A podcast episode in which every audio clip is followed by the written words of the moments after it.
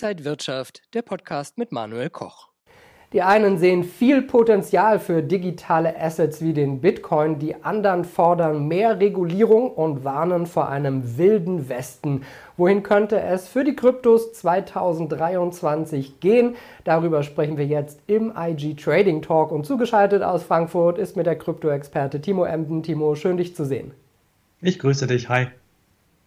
Timo, der Bitcoin hat 2022 über 60 Prozent verloren. Wir hatten die Pleiten von Celsius, von FTX. Der FTX-Gründer Sam Bankman-Fried steht bereits schon vor Gericht. Der Vorwurf betrug epischen Ausmaßes. Wenn wir all das hören, wo stehen die Kryptos und äh, ja, sind die Kryptos an einem Scheideweg momentan?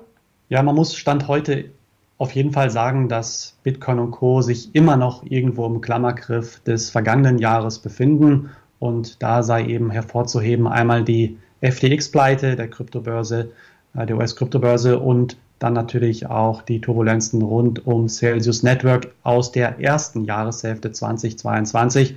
Ganz klar übergeordnet, aber auch irgendwo noch die Zinswende in den USA, die ja das Jahr 2022 maßgeblich geprägt hat und wahrscheinlich auch das kommende Jahr, also das Jahr 2023 prägen wird. Also das sind so ja, Unsicherheitsfaktoren, schwelende Unsicherheitsfaktoren, die irgendwie ja wahrscheinlich mitschwingen werden. Und deswegen würde ich sagen, dass dieser Unsicherheitscocktail ja doch hier dann weiterhin möglicherweise bis in die Jahre, erste Jahreshälfte hinein oder sogar darüber hinaus noch weiter mitschwingen wird. Scheideweg, Fragezeichen, Ausrufezeichen. Ich würde schon sagen, dass der Bitcoin an einem Scheideweg irgendwo abermals steht. Wiederholt, es ist nichts Neues.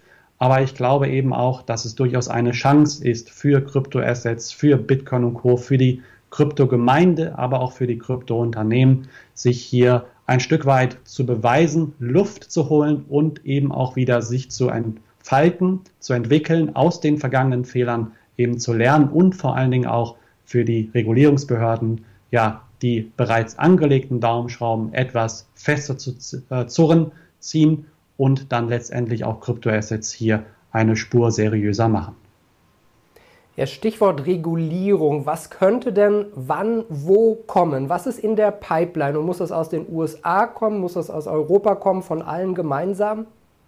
Eigentlich müsste es von allen gemeinsam kommen. Meiner Meinung nach, das wird sich in der Theorie ja weiterhin schön anhören, in der Praxis eher sehr, sehr schwierig umzusetzen, da natürlich irgendwie jede Nation, jede Volkswirtschaft, die sein eigenes Baby großziehen möchte und auch ganz klar sagt, okay, wir entscheiden selbst darüber, was mit Kryptoassets passiert, wie wir sie anpacken, ob wir sie hart anpacken oder eher weniger. Und letztendlich aktuell in der Pipeline haben wir natürlich die Mika-Verordnung, auch im vergangenen Jahr hier ja mehr oder weniger durchgewunken in der Eurozone, im EU-Parlament. Und dann haben wir natürlich auch immer wieder ja, Spitzen, Pfeile gesehen, natürlich aus den USA, aber auch aus Großbritannien. Die äh, Regulierungsbehörden haben hier darauf verwiesen, dass was kommt, aber noch nicht so wirklich Butter bei die Fische gemacht, wie man so schön sagt. Also es fehlt ja wirklich noch ein nachhaltiges, stichhaltiges Konzept. Und hier könnte es eben passieren, dass sich die USA, aber auch beispielsweise Großbritannien oder auch andere weitere Nationen, vielleicht auch eher aus dem Osten, dann an der sogenannten Mika-Verordnung hier ja wahrscheinlich orientieren. Es wäre wirklich eine wahrhaftige Blaupause, auch eine tolle, eine tolle Sache für die Eurozone. Die Frage ist aber, ob sie es tatsächlich machen. Ich würde da eher ein Fragezeichen dran setzen. Also es geht hier vor allen Dingen natürlich um den Verbraucherschutz. Letztendlich, dass der Anleger noch deutlicher oder noch stärker geschützt wird und letztendlich aber auch, dass die Unternehmen ich will nicht sagen, die Hosen runterlassen müssen, aber doch hier letztendlich sehr, sehr stark durchleuchtet werden. Also jedes Unternehmen, welches hier sich mit Kryptoassets beschäftigen möchte, sei es der Handel, sei es das Verwahren, wie auch immer, alles, was damit zu tun hat, dass hier möglicher, also möglichst sämtliche schwarze Schafe erst gar nicht entstehen und natürlich auch die bestehen ausgeräumt werden. Wie so oft gibt es bei dem Thema viele unterschiedliche Lager. Jetzt gibt es eine Analyse von Goldman Sachs, die besagt, dass langfristig sie Gold vor dem Bitcoin sehen. Und dann gibt es eine Studie von BTC Echo und KPMG, die sieht überraschend Potenzial, vor allen Dingen bei Investierenden zwischen 35 und 54. Ja, ich denke, das Edelmetall Gold, ähm, der Vergleich wird immer gerne gezogen, auch in Zukunft äh, dürfte es der Fall sein, denn es sind Ähnlichkeiten da. Also das Edelmetall Gold ist ja auch äh, per Definition von der Angebotsmenge her begrenzt beziehungsweise selten. Ja, so ist es ähm, die exakte Definition und der Bitcoin eben limitiert, also wirklich dann komplett auf die 21 Millionen Stück begrenzt. Und das ist eine kleine, ein kleiner, aber feiner Unterschied. Ähm, erstmal dazu, deswegen wird der Vergleich auch gerne gezogen. Und letztendlich denke ich aber, dass vielleicht beide ähm, ja, Seiten irgendwo recht behalten sollten. Ja, also das eine heißt ja, also es heißt ja nicht, dass der dass der Goldpreis ähm, den, den Bitcoin-Preis auch in Zukunft äh, hier irgendwie den Rang ablaufen äh, wird oder sollte, ganz und gar nicht. Ich denke, dass man, dass man beide Assets mit unterschiedlichen Maß bzw. unterschiedlichen Brillen auch betrachten sollte, denn irgendwo liegt immer noch irgendwie ein Unterschied ja, in beiden Assets. Also auf der einen Seite das Gold und auf der anderen Seite eben der Bitcoin. Und ich denke, dass man vor allen Dingen ja nennen wir sie Kinderkrankheiten aus dem vergangenen Jahr oder aus, aus den vergangenen Jahren, die nie wirklich ähm, ja, geheilt worden sind im Kryptosektor, sollten die ausgeräumt werden. Und da verweise ich insbesondere auf den Regulierungssektor, ähm, dass wenn das passieren sollte, glaube ich schon, dass Kryptoassets eine Spur deutlicher oder mehr attraktiver sein könnten, eben als das Edelmetall Gold, vor allen Dingen auch für Anleger, die ähm, ja noch etwas jünger sind, vielleicht auch sich zwischen 20 und 30 gerade bewegen, ist der Bitcoin oder sind Kryptoassets ja vielleicht doch eine Spur attraktiver und meiner Meinung nach auch möglicherweise dann ja zumindest vom dem Anwendungsfeld her zumindest die Kryptoassets, die die zugrunde liegende Blockchain-Technologie innehaben, dass man hier auch ein bisschen über den Tellerrand schauen kann, also wirklich einen Anwendungsnutzen auch tatsächlich an den Tag legt. Aber Hört sich alles schön und gut an. Unter dem Strich natürlich auch hier den Aufkleber Risiko an dieser Stelle nicht vergessen. Ja, Risiko ist auch ein gutes Stichwort. Es gab jetzt gerade Meldungen, dass Hacker bei einem Softwareingenieur aus Florida 260 Bitcoins aus seiner Wallet gestohlen haben sollen. Also wenn das so einem Profi passiert und es gibt übrigens auch Kritiker, die sagen, der hat das vorgetäuscht, um Steuern zu sparen. Aber wie es auch sei, wenn einem Profi sowas passieren kann, wie sicher oder unsicher sind solche Investments? Ich denke, man muss schon sagen, dass es die absolute Sicherheit, also die hundertprozentige Sicherheit nicht geben kann und auch in Zukunft nicht geben wird. Und letztendlich kann es immer zu solchen Fällen kommen, ob das jetzt gewollt ist oder eben auch mit Absicht, also unter Vorwand eben der Steuerhinterziehung oder was auch immer. Das ähm, mag alles sein. Letztendlich stellt sich hier auch immer die, die Frage, ähm, bin ich Herr der eigenen Coins bzw. der eigenen Schlüssel, der Private Keys in diesem Sinne?